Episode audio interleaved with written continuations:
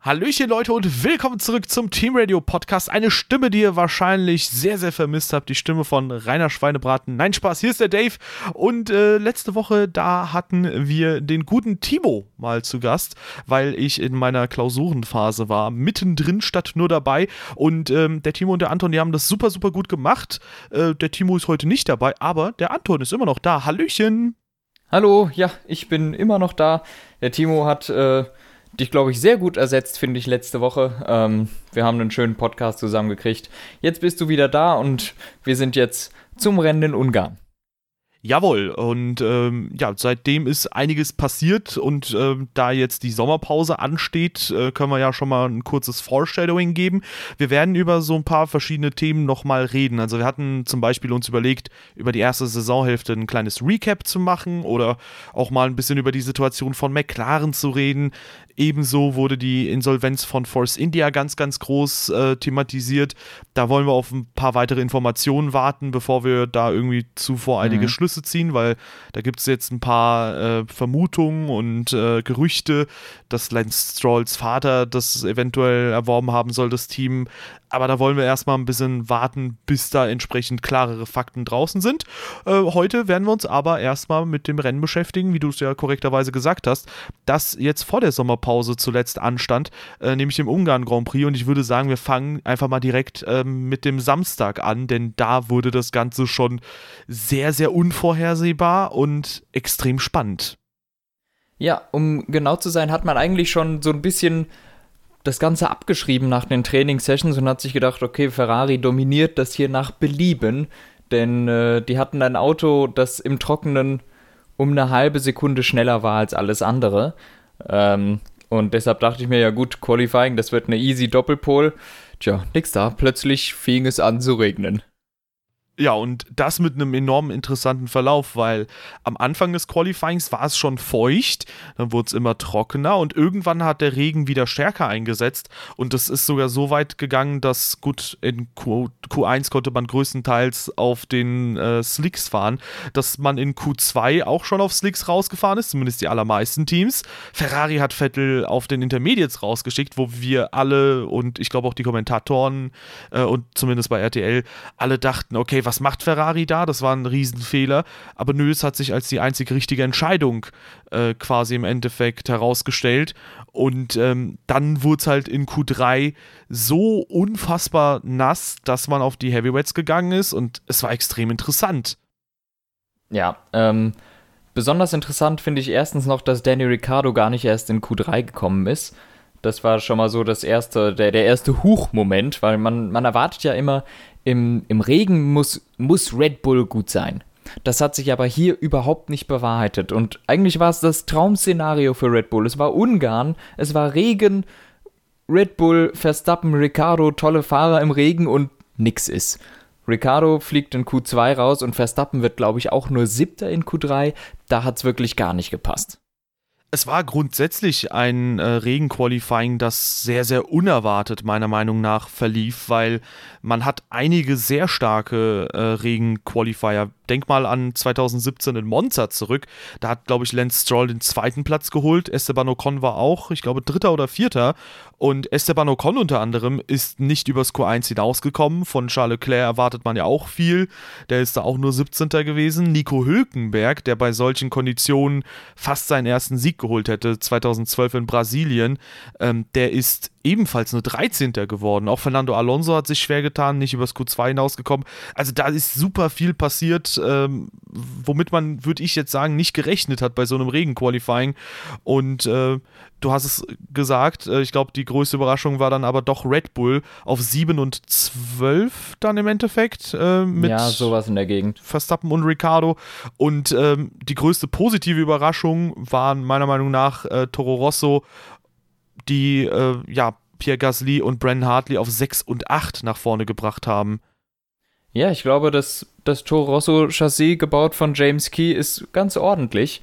Und sowohl Regen als auch Ungarn brauchen keinen besonders starken Motor. Und da siehst du, die, die, die haben sehr gute Arbeit geleistet und das Chassis funktioniert. Im Grunde sind sie da, wo McLaren mit den Honda-Motoren sonst immer in Ungarn war. Nur dass McLaren dieses Jahr ein besonders schlechtes Chassis hingestellt hat. Da muss man sagen, das Chassis von Toro Rosso scheint schlichtweg besser zu sein. Ähm, aber ja, Toro Rosso hat da sehr gute Arbeit gemacht, auch Pierre Gasly. Äh, vorne muss man sagen, haben sich dann doch die Überraschungen in Grenzen gehalten. Ähm, Eine gab es noch. mein, meinst du die Ferrari-Überraschung? Äh, nee, Carlos Sainz auf 5. Ach ja, stimmt. Ja, ja, durchaus. Carlos Sainz hat eine ziemlich gute Leistung gebracht. Äh, vor seinem Teamkollegen gewesen. Ich meinte mit der anderen Überraschung, dass Kimi Räikkönen sich vor Sebastian Vettel qualifizieren konnte. Ähm, weil das sehen wir im Regen eigentlich nicht so oft und es war auch erst das zweite Mal in dieser Saison überhaupt, dass Räikkönen sich vor Vettel qualifiziert hat. Ja, das ist eine sehr interessante Sache, weil im Hintergrund äh, haben wir halt im äh, Discord miteinander ein bisschen gequatscht und äh, da hast du sehr scherzhaft gesagt, weil Raikönnen im Regen grundsätzlich eigentlich nicht so konkurrenzfähig ist. Ja, wann hat Raikönnen denn zuletzt Vettel im Regen geschlagen oder einen Teamkollegen im Regen geschlagen war es, glaube ich. Und dann habe ich wie aus der Pistole geschossen gesagt, Monster 2017. Und äh, ja, es stimmt halt auch blöderweise. Ähm, womit sich eine Sache auftut, also damit man da nicht allzu lange drauf rumreitet. Also grundsätzlich hat sich abgezeichnet, Mercedes ist im Regen stärker, insbesondere Lewis Hamilton, der hat seinem Teamkollegen zwei Zehntel abgeknöpft, ähm, den Ferrari jeweils eine halbe Sekunde, wobei Raikönnen dann auch gesagt hat, der hatte unglücklichen Verkehr, sonst hätte er auf Pole fahren können. Sei mal jetzt so hingestellt, am Ende sind einige Fahrer schneller geworden. Ich denke, Raikönnen hätte da auch ein bisschen was rausholen können.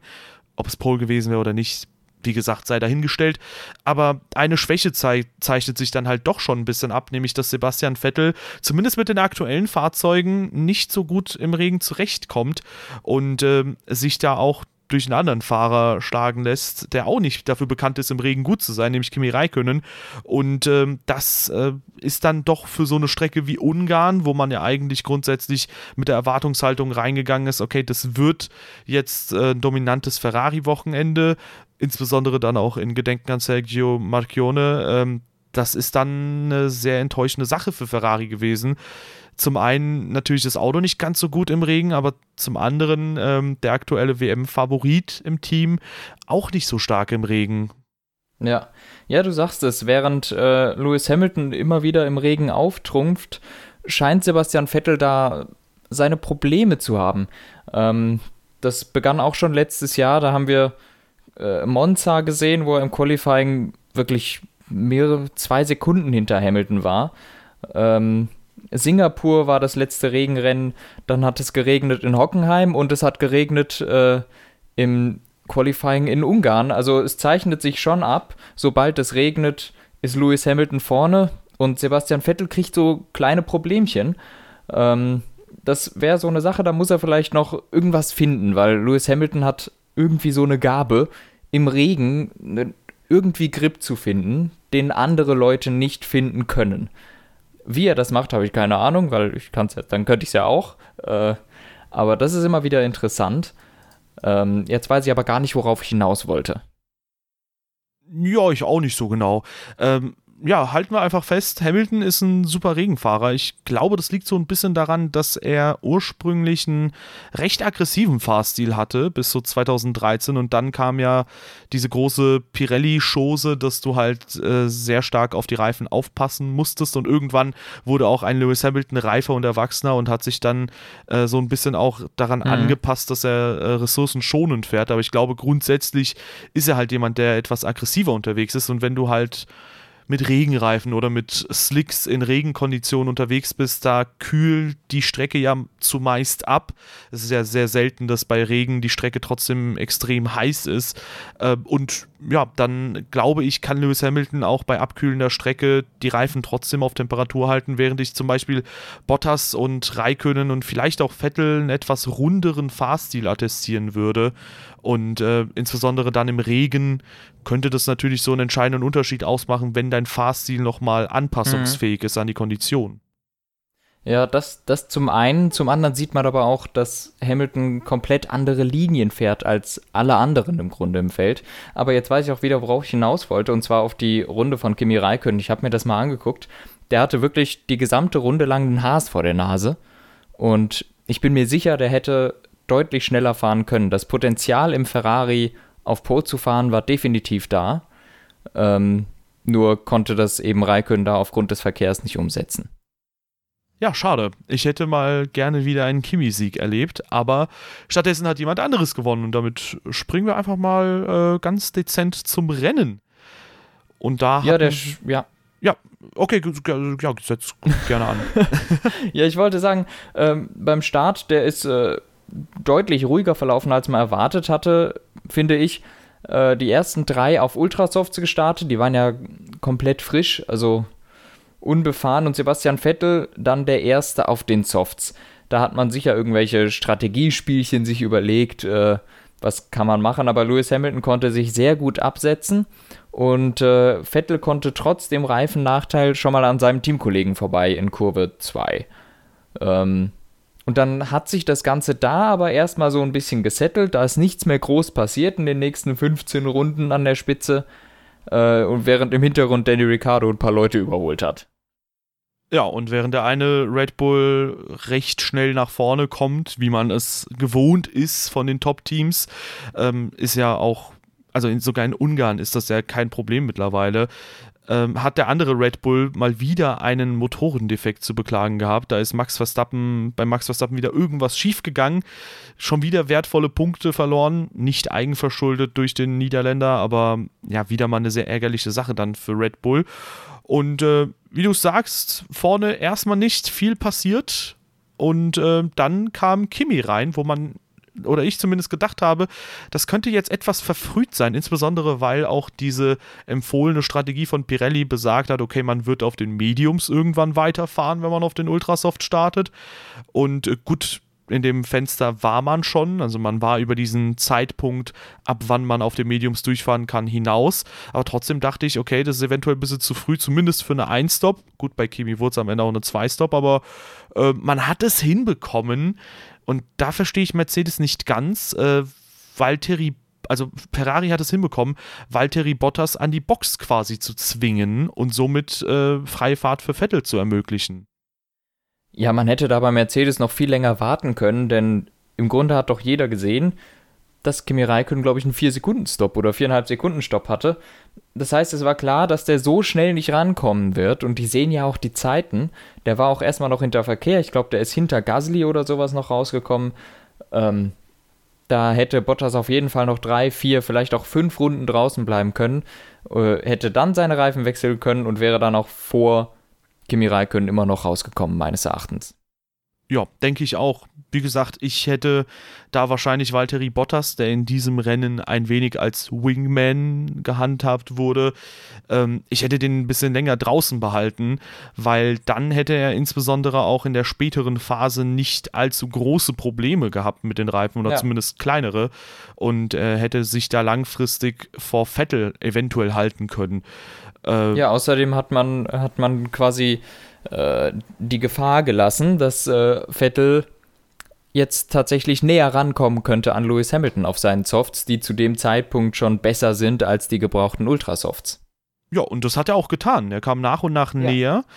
Und irgendwann kam dann auch Lewis Hamilton rein, hat sich die Softs abgeholt und äh, danach hatte er halt frische Softs, Sebastian Vettel alte Softs und ich glaube, Lewis Hamilton hat sich schon vorbereitet auf diese, dieses Schlussszenario, falls Vettel da nochmal rankommen sollte. Vettel ist nämlich ähnlich schnelle Zeiten gefahren auf alten Softs wie Hamilton auf äh, frischen äh, Softs.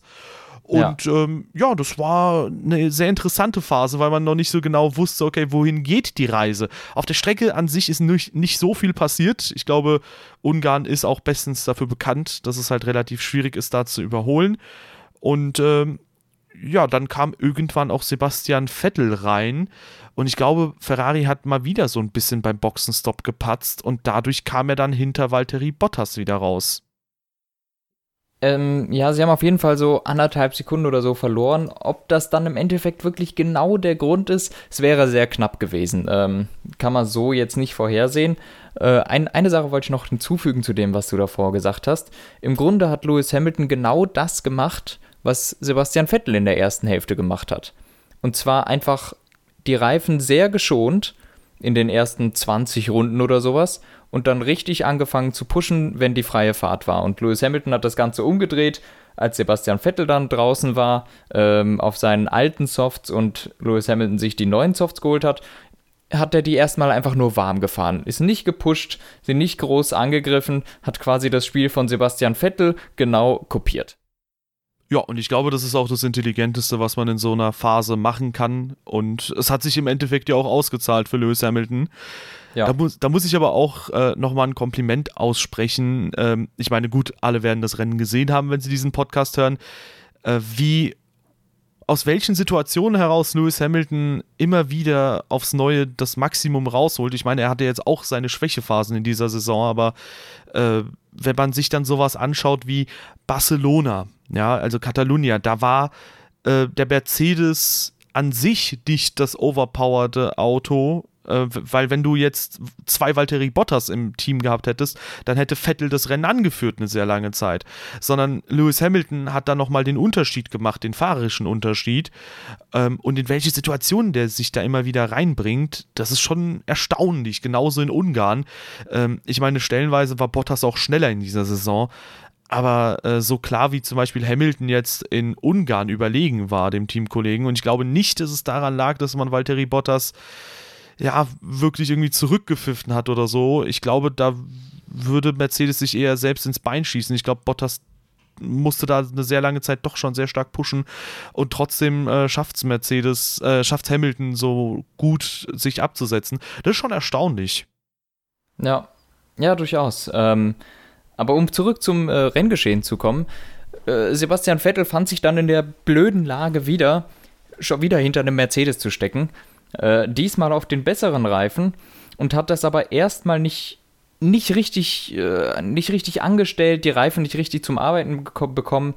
Hat sehr früh sehr stark gepusht, um sofort an Valtteri Bottas vorbeizukommen. Das hat aber nicht geklappt und das hatte zur Folge, dass er ein bisschen seine Reifen verbrannt hat in den ersten 5, 6 Runden und dann erstmal Abstand nehmen musste für 10 Runden, um seine Reifen wieder dahin zu kriegen, wo sie hingehören um dann am Ende nochmal einen Angriff zu starten. Das heißt, er hat zwar ein bisschen zu stark gepusht, aber dann die Situation wieder genau dahin bekommen, wie er sie haben wollte. Und ähm, das ist gar nicht so einfach, wenn, wenn du die Reifen erstmal überhitzt hast, dass du die dann wieder in ein Arbeitsfenster kriegst, wenn die schon anfangen äh, zu grainen und wenn, wenn, wenn die schon Blasenbildung kriegen, nicht grain, äh, wenn, wenn schon Blasenbildung da ist, ähm, das wieder in den Griff zu kriegen, äh, war gut gemacht. Ja, das hat er wirklich super gemacht. Ähm, insbesondere halt in Ungarn, wo halt äh, die Downforce mega stark beeinträchtigt wird durch die Dirty Air. Äh, in der Zwischenzeit war Raikönnen äh, noch ein zweites Mal an der Box, kann man auch dazu sagen. Der hat sich dann ja. nochmal frische Softs abgeholt und äh, hat dann sehr, sehr zügig aufgeschlossen, was auch gezeigt hat, wie schnell ein Ferrari in freier Fahrt sein kann. Und Raikkonen hatte frische Softs, Vettel hatte, als er hinter Bottas war, äh, frische Ultrasofts. Ich glaube, da wäre nochmal einiges mehr gegangen. Und ja. in den letzten drei, vier Runden hat Vettel sich dann auch nochmal deutlich von Raikönnen abgesetzt. Aber bevor wir dazu kommen, ähm, gab es nochmal eine Situation, wo ich eventuell umtaktiert hätte, eventuell zumindest. Ähm, nämlich gab es die Virtual Safety Car Phase. Ich hätte eventuell Sebastian Vettel sogar nochmal für frische Ultrasofts reingeholt. Wie das ausgegangen wäre, weiß man jetzt nicht, weil Ferrari hat das nicht gemacht. Äh, aber gut, retrospektiv kann man sagen, es war die richtige Entscheidung, die Ferrari getroffen hat, weil ich glaube, sie ja. haben die bestmöglichen Positionen dann erreicht. Ähm, das Virtual Safety Car übrigens verursacht durch einen Getriebesschaden bei einem wiedererstarkten Stoffel van Dorn. Ja, der ist ein großartiges Rennen bis dahin gefahren. Ähm, man kann fast sagen, erstmals in dieser Saison auf Niveau von seinem Teamkollegen Fernando Alonso. Ist die ganze Zeit so drei Sekunden hinter ihm gefahren, hatte einen hervorragenden Start und die Strategie bei McLaren war richtig gut. Die äh, sind auf Softs gestartet und haben plötzlich mit beiden Autos damit irgendwie drei, vier Leute in der Box überholen können. Äh, Strategie war top und wirklich Stoffel van Dorn super gefahren. Einfach unglücklich, dass es keine Punkte gegeben hat, denn die hätte er sich sehr verdient gehabt in diesem Rennen. Ja, und falls man das verpasst hat, eventuell auch den letzten Podcast verpasst hat, ich glaube, da haben wir es auch schon angesprochen, äh, Stoffel van Dorn hatte in den letzten zwei, drei Rennen ungefähr ähm, ein defektes Chassis, was einfach weniger Abtrieb produziert hat als das Chassis von Fernando Alonso und irgendwann ist McLaren da auf den Trichter gekommen und äh, jetzt haben sie das Chassis ausgetauscht und äh, ja, man sieht, das kann natürlich äh, einen riesen, riesen Effekt haben. Ja. Und äh, plötzlich ist er da auf Alonso-Niveau unterwegs gewesen. Und äh, ja, freut mich aber für den Belgier, dass er da wieder den Anschluss gefunden hat, weil zwischendurch in der Saison, da sah es sehr nach Untergangsstimmung aus. Ja, ähm, aber auch zurück zu deinem Thema mit dem Boxenstopp bei Ferrari. Das hätten sie vielleicht echt machen können, aber es hätte wahrscheinlich an der äh, Position nichts mehr geändert, denn um, um zu siegen, hätte Sebastian Vettel kurzen Prozess mit Valtteri Bottas machen müssen. Der hätte sofort an Bottas vorbeifahren müssen, um dann Hamilton anzugreifen und um überhaupt eine Chance auf den Sieg zu haben.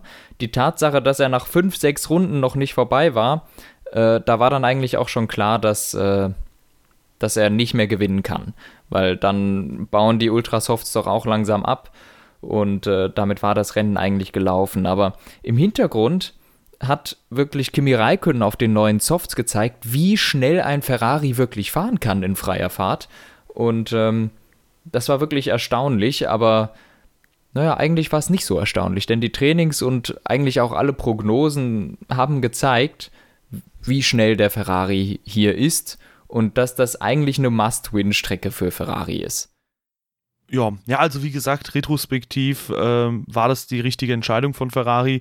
Das war von mir nur so ein Gedankenspiel, mhm. weil, wie gesagt, Vettel hat sich halt extrem schwer getan auf einer Strecke, wo man eigentlich nicht überholen kann, wenn du ein gleich schnelles Auto vor dir hast. Ähm, und ähm, dann können wir auch mal langsam aber sicher zu den ganz, ganz heißen Themen kommen. Denn irgendwann, da sind die Reifen, also da war Valtteri Bottas Auto nicht mehr gleich schnell, die Reifen sind eingebrochen und er hatte hier und da Probleme, Quersteher, konnte sich aber im zweiten Sektor immer wieder absetzen, eben durch, die, durch den starken Dirty Air-Effekt und der Ferrari hat enorm Zeit verloren in diesem ganzen Kurvengeschlängel. Aber irgendwann hat Sebastian Vettel sich entsprechend die Reifen richtig eingeteilt und konnte dann entsprechend äh, im dritten Sektor dranbleiben und dann auf der Geraden versuchen zu überholen. Es hat nicht in Kurve 1 geklappt, dann hat er es in Kurve 2 versucht ist außen gewesen, Valtteri Bottas innen und ähm, dann hat's gekracht, denn Valtteri Bottas, der wollte da nicht nachgeben. Sebastian Vettel hat zugezogen und im Endeffekt äh, eine sehr, sehr unglückliche Situation, weil wenn Bottas da 10 cm oder 20 cm weiter hinten ist, dann passiert da, glaube ich, tendenziell weniger, wobei ich sagen muss an Bottas Stelle, ich hätte dann doch ein bisschen früher gebremst, weil ich glaube, der hätte die Kurve nicht mehr so wirklich gekriegt aus dieser Position heraus, ob Vettel ja. da zuzieht oder nicht. Also es war, glaube ich, einfach ein Rennunfall, ein unglücklicher Rennunfall, aber ich hätte da an Bottas Stelle, glaube ich, ein bisschen früher den Anker geworfen, weil aus der Position kannst du nicht mehr viel machen. Ja, durchaus. Da kann er eigentlich nicht mehr viel machen. Auf der anderen Seite muss man sagen, Sebastian Vettel hat eben nicht einen einzigen Zentimeter Platz gelassen, um genau zu sein. Er hat schon vor Kurveneingang quasi die Tür so zugemacht, um ihm zu signalisieren, du gehst hier nicht mehr rein. Ähm, also Vettel hat die Kollision provoziert und ja, Bottas hat überhaupt nicht nachgegeben, hat zu spät gebremst, hätte die Kurve, wie du sagst, niemals bekommen und ist im Grunde in Vettel reingefahren. Ähm, insofern meines Erachtens ein Rennunfall. Es ist ja auch nichts groß passiert, außer halt bei Bottas, aber das kommt halt davon, wenn man so spät bremst. Ähm, ansonsten muss ich sagen, hat mir das Verteidigen von Valtteri Bottas im Grunde ganz gut gefallen. Nicht, weil es gekracht hat oder weil sowas passiert ist, sondern weil Bottas eigentlich immer ein bisschen luschig im Zweikampf ist. Ähm, er hat immer mal wieder gezeigt, dass ihm der Biss fehlt und dass er sich nicht ordentlich verteidigt, dass er auch nur so halbherzige Aktionen macht beim äh, Überholversuch und sowas. Und das hat jetzt mal gezeigt, dass er doch Biss hat. Ähm, und dass es jetzt gekracht hat, ist natürlich doof. Aber ich glaube, das ist ein Schritt in die Richtung, dass er vielleicht mal ein bisschen mehr Biss zeigt im Zweikampf. Ja, ich finde die äh, Formulierung luschig sehr gut. Ich fände das, glaube ich, für eine Überschrift eines Artikels sehr, sehr super äh, in der Zeitung. Bottas äh, Defensivverhalten ist luschig. Ähm, ja, ich glaube, das war auch so ein Punkt, den hatte man in Bahrain kritisiert, da nicht in der verteidigenden Position, sondern in der Position des Angreifers, wo es hieß, ja, Valtteri Bottas, warum greift er nicht mal an? Warum äh, versucht er es nicht? Und damals habe ich ihn ja verteidigt und gesagt, ja Leute, ich meine, wenn du im, am ersten Rennwochenende das Auto schon wegwirfst, dann willst du nicht zwei Wochenenden hintereinander quasi ein äh, suboptimales Ergebnis holen und vier Punkte aus 50 möglichen Punkten holen. Deswegen habe ich das da schon verstanden, warum er da in Anführungszeichen luschig aufgetreten ist. Ähm, hier wie du es schon gesagt hast, hat er Zähne gezeigt. Gegen Sebastian Vettel würde ich sagen, zum einen sehr legitim zunächst, aber halt auch ein bisschen unüberlegt. Aber gut, wie du sagst, das ist ein Prozess, da muss man, glaube ich, durch. Man macht auch Fehler als Rennfahrer, da ist man halt menschlich. Ähm, gut, Raikkonen ist da auch durchgerutscht äh, durch diese Kollision und ähm, ja, was danach passiert ist, äh, das war dann, ich weiß nicht, das hatte weniger mit Zähne zeigen zu tun, sondern eher ein bisschen mit Zubeißen, denn äh, da kam Ricardo schlagartig näher an Valtteri Bottas, der offensichtlich einen Schaden am Auto hatte. Ja. Und äh, Ricardo versucht es mal nicht innen. Bottas hat nämlich früh genug äh, die Innenlinie abgesperrt und äh, Ricardo probiert es außen, Bottas untersteuert in Ricardo rein und das war also da hat er eine 10-Sekunden-Strafe für bekommen und ich muss sagen, das war auch gerechtfertigt, finde ich, weil das war wirklich schon sehr plump, äh, wie der dem dann im Endeffekt reingefahren ist. Das war, keine Ahnung, schon fast wie Nico Rosberg in äh, ja, Österreich 2016. Nur hat Bottas hier zwar noch gelenkt, aber er hätte eigentlich wissen müssen, wie das Auto sich verhält. Ich meine, der hatte eine Runde drauf oder mehrere Runden drauf äh, mit diesem kaputten Auto. Ja, also es war völlig klar, dass das passieren wird. Ähm, von Anfang an war klar, dass er die Kurve nicht bekommen kann, weil er eben den Schaden vorne hat. Äh, auf der anderen Seite bin ich mir sicher, dass Ricardo es auch darauf ankommen lassen hat. Und ähm, im, im Grunde muss man auch sagen, Ricardo kann sehen, dass das Auto in ihn untersteuert. Und der hat es schon drauf ankommen lassen, da jetzt zu lenken und dann fährt er halt in mich rein. Bisschen Vertrauen ins Auto ist schon okay, aber Valtteri Bottas hätte nie im Leben diese Kurve kriegen können und er war so viel langsamer als Ricardo. Es hatte für ihn überhaupt keinen Sinn, sich zu verteidigen. Äh, und Ricardo ist auch schlichtweg dann eine Runde später dran vorbeigekommen. Und die Strafe für Bottas meines Erachtens äh, im Rahmen weiß ich nicht, weil was, wie, wie ist schon der Rahmen der richtige, aber es war definitiv seine Schuld und äh, ja, er hat ihn da im Grunde stumpf von der Strecke geräumt. Ja. Ja, es war aber für mich doch recht überraschend, dass Ricardo dann nochmal tatsächlich so schnell war, weil gut, Valtteri Bottas hat relativ viel Zeit verloren, aber für mich war gefühlt Ricardos Auto zumindest rein sichtbar mehr beschädigt als das von Valtteri Bottas. Da dachte ich, okay, Ricardo verliert jetzt vielleicht nochmal eine Position an Gasly oder so, weil der ist tatsächlich der einzige Fahrer gewesen, abgesehen von den Spitzenteams, der nicht überrundet wurde. Ist auch mal eine Überraschung. Mhm. Zum einen ein Toro Rosso und zum anderen mal ein Mittelfeldauto, was nicht überrundet wird. Und ähm, liegt wahrscheinlich daran, dass äh, nicht die beiden Ferrari von der Pole gestartet sind. Ähm, ja, ja, aber weiß nicht, äh, das war halt schon krass. Bei Ricardo war ein bisschen was am Unterboden beschädigt, ein bisschen was an den Bartsports, an, an den Seitenkästen, ähm, dass der da trotzdem oder dass der Red Bull da trotzdem so gut funktioniert hat. Ja, zeigt einfach nur, der Red Bull, der hat gut gearbeitet äh, auf der Strecke und ich glaube bei Mercedes, gut, da dürfte wahrscheinlich auch der Faktor Reifen noch hinzugekommen sein, weil die waren auch schon gefühlt tot. Und äh, ja, eine Sache, eine gute Sache hat die 10 Sekunden Strafe von Valtteri Bottas, eine lustige Sache, nämlich dass er exakt eine Minute 0,00000 mhm. hinter Hamilton ist. Und das ist eine sehr schöne Zahl zumindest. Ja, äh, auf, an der Stelle muss ich dich aber vielleicht nochmal darauf hinweisen, du hast vielleicht nicht die gleichen Bilder gesehen wie ich, aber Valtteri Bottas hatte ein ganzes Loch im Seitenkasten. Na, okay, gut. Also da waren kein, da waren nicht nur die Bartsports kaputt, sondern es war ein richtiges Loch drin. Du konntest quasi die Kühler, die guckten raus. Also da war schon einiges durch. Das Auto war hinüber. Okay, gut. Wahrscheinlich war RTL währenddessen in der Splitscreen-Werbung. ja, das ist gut möglich. Ja, aber zum Glück ähm, hole ich mir jetzt entsprechend auch mal eine Kreditkarte dann bald und werde dann F1 TV Pro ebenfalls abonnieren und uh. ähm, um dann äh, nach der Sommerpause mal richtig gut loslegen zu können, dass ich da auch mal ja, näher am Renngeschehen noch sein kann. Noch näher ja. am Renngeschehen. Ja, ist es, ja ist, es ist tatsächlich ganz cool, weil man sich halt auch alles im Nachhinein nochmal angucken kann. Das Rennen ist vorbei und dann gehst du halt auf die Rennwiederholung und du kannst dir von jedem auch nochmal die Onboard durchgucken, du kannst dir alle Szenen nochmal angucken. Das ist schon ganz cool.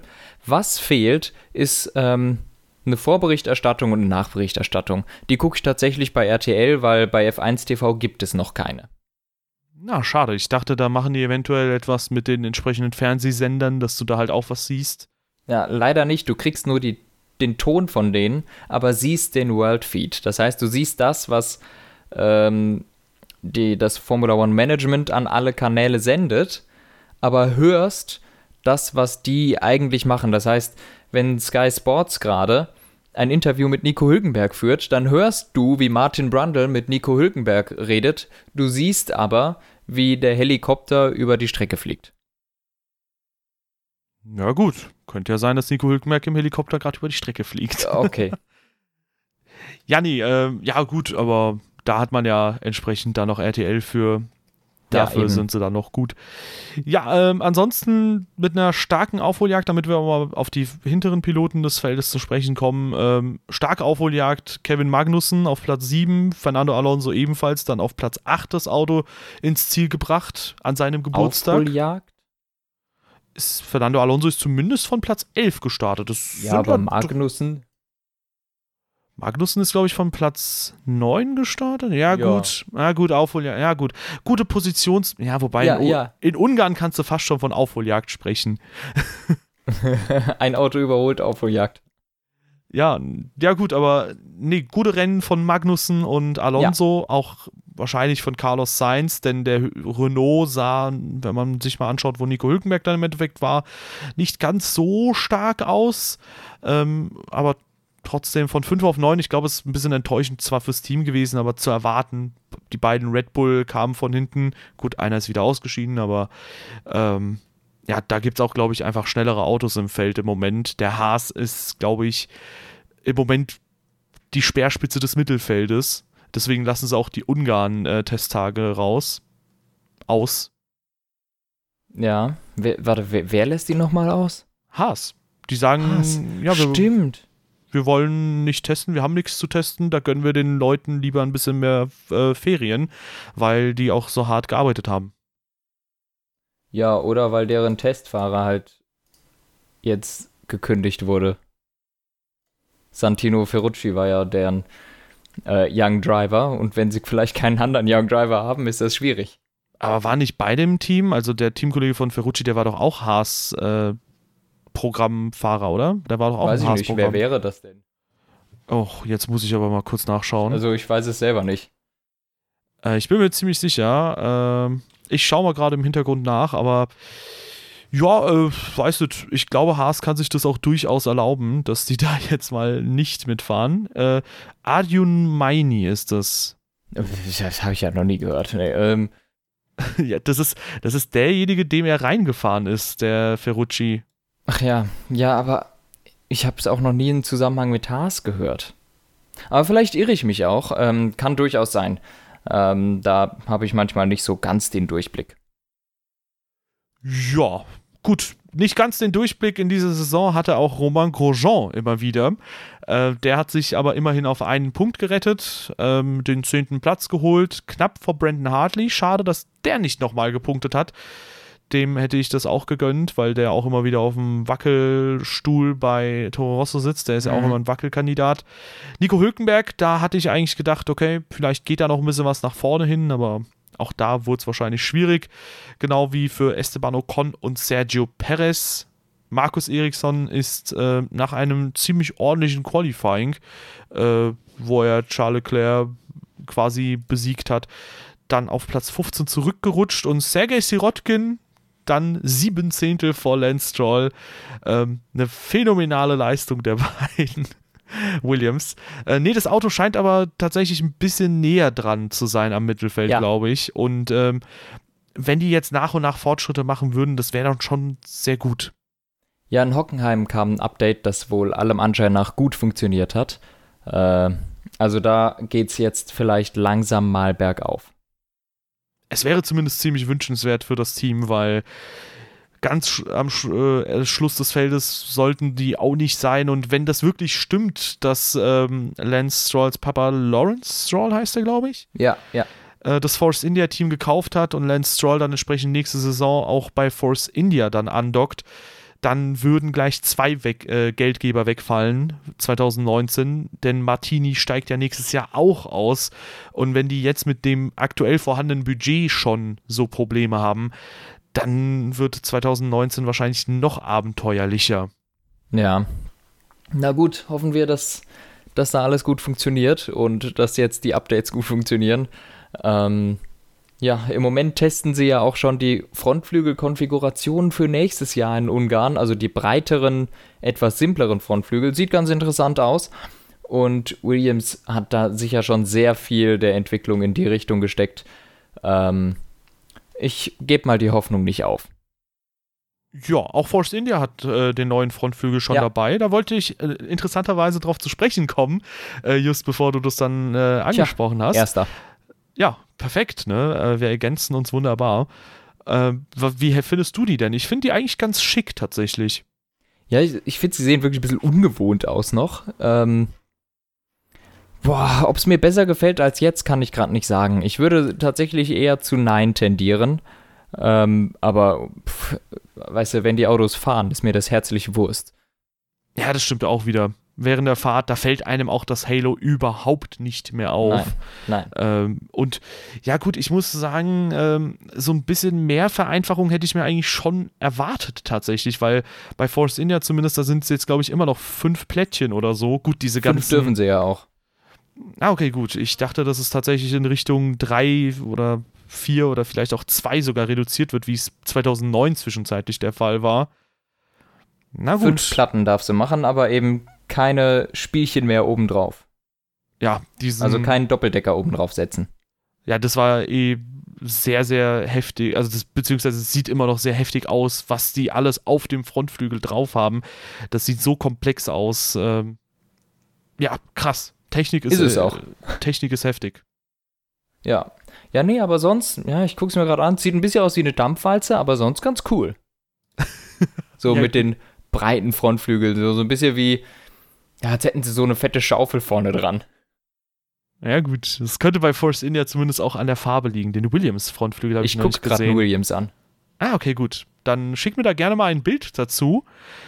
Aber ich glaube, das äh, gehört dann nicht mehr zu diesem Podcast, oder? Nee, eigentlich nicht, ne? Ja. Ja, richtig.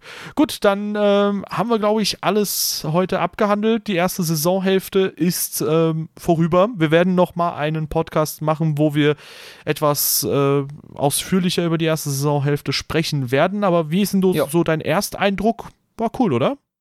Äh, Saison ist gut. Ja. Wer hätte das, das gedacht? Das ist mein Ersteindruck. Wer hätte das gedacht im Vorhinein? Zum einen, nach so vielen Rennen, wo Ferrari sehr stark aufgetreten ist, dass Lewis Hamilton mit einer so klaren Führung dann doch in äh, die Sommerpause geht, aber zum anderen, dass Ferrari in der KWM fast gleich auf ist. Die haben 10 Punkte Rückstand. Ja, vor allem, wer hätte gedacht nach den Testfahrten, dass Ferrari hier mit dem besten Auto in der Saison ist? Auch das. Ja, das oder zum hätte Beispiel, ich vor allem nicht gedacht, denn man hat es ja quasi in den Testfahrten schon alles abgeschrieben, gesagt, Mercedes dominiert das weg. Und jetzt ist Ferrari eigentlich eher der Rennstall mit dem dominanten Auto, auch wenn dominant hier das falsche Wort ist. Sie haben einfach das beste Auto, dominant ist es nicht.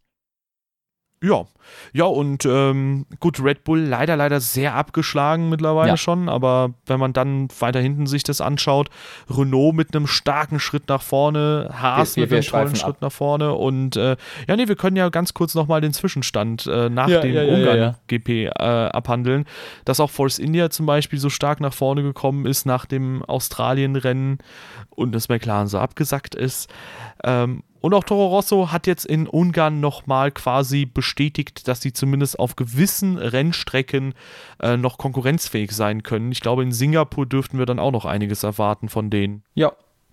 ja, Singapur kann Toro Rosso auch wieder punkten, das denke ich auch. Ähm, ich denke, viel hängt jetzt auch von den Testfahrten in Ungarn ab.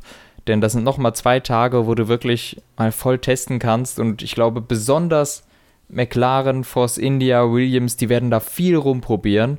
Und ich halte es für möglich, dass vielleicht einer der drei einen Schritt macht. Ähm, Renault sicherlich auch. Also ich bin mir gar nicht so sicher, ob das von Haas so clever ist, dann nicht dabei zu sein. Ähm, obwohl die haben ja quasi das Schwesterauto, das testet vielleicht genug. Sehr gut. Ja, ähm, schauen wir mal. Ich denke, wir können gespannt sein, wie das sich entwickeln wird. Wir haben an der Spitze einen sehr schönen Zweikampf zwischen zwei Teams. Ein Team, was immer wieder dazwischen grätschen kann. Wir haben äh, etwas weiter hinten äh, im Mittelfeld dann entsprechend vier Teams, die noch um Platz vier mitkämpfen können, realistisch. Und äh, Toro Rosso und Sauber, die sich da noch um Platz 8 betteln werden, wahrscheinlich. Ich denke, das sind super Vorzeichen, damit man ab äh, dem 25.08. entsprechend wieder zum Qualifying einschaltet ähm, in Spa-Francorchamps und da wieder gespannt Formel 1 schaut. Aber bis es soweit ist, könnt ihr euch ja noch ein bisschen die Zeit hier und da einteilen und äh, eventuell auf unserem Discord-Channel mal vorbeischauen. Da, äh, da könnt ihr dann mit sehr, sehr vielen anderen Rennsportbegeisterten und auch natürlich mit uns diskutieren über den Motorsport. Ähm, da können wir auch ähm, euch das äh, Tippspiel nochmal ans Herz legen, falls ihr da noch nicht beigetreten seid. Ist ebenfalls in der Beschreibung verlinkt, genau wie alle, alle unsere anderen Social Media Kanäle. Mann, ich habe das schon lange nicht mehr gemacht. Eieiei. Ei, ei. Facebook äh, haben wir zwar nicht, aber Twitter und Instagram sind in der Beschreibung verlinkt, genau wie äh, Soundcloud und YouTube. Und natürlich findet ihr uns auch auf iTunes oder auf äh, Podcast Addict. Das Einzige, wo wir noch nicht sind, aber da werden wir uns auch mal drum irgendwann kümmern, äh, ist Spotify. Denn ich habe gehört, das soll gar nicht mal so schwer sein, da reinzukommen. Ich glaube, da muss lediglich der Anbieter, bei dem man die Podcasts hochlädt, in unserem Fall ist es Soundcloud, ähm, entsprechend äh, die Möglichkeit quasi bieten, bei Spotify mhm. ebenfalls hochzuladen. Muss ich mich mal mit beschäftigen. Kenne ich ein, zwei Podcaster, die entsprechend jetzt auch bei Spotify sind. Da frage ich mal einfach an, wie die das gemacht haben. Das ist ja interessant. Ja, und mit diesem kleinen Teaser geht es dann zumindest für die Formel 1 in die Sommerpause. Wir werden uns dann wahrscheinlich im wöchentlichen Rhythmus nochmal melden. Wie gesagt, wir haben einige interessante Themen. Wir haben auch einige Gäste auf der Liste, wo es auch interessant wäre, die mal eventuell begrüßen zu dürfen und eventuell über ein paar andere Themen nochmal zu quatschen. Seid ja. gespannt. Bis dann. Tschüss. Tschüss. tschüss.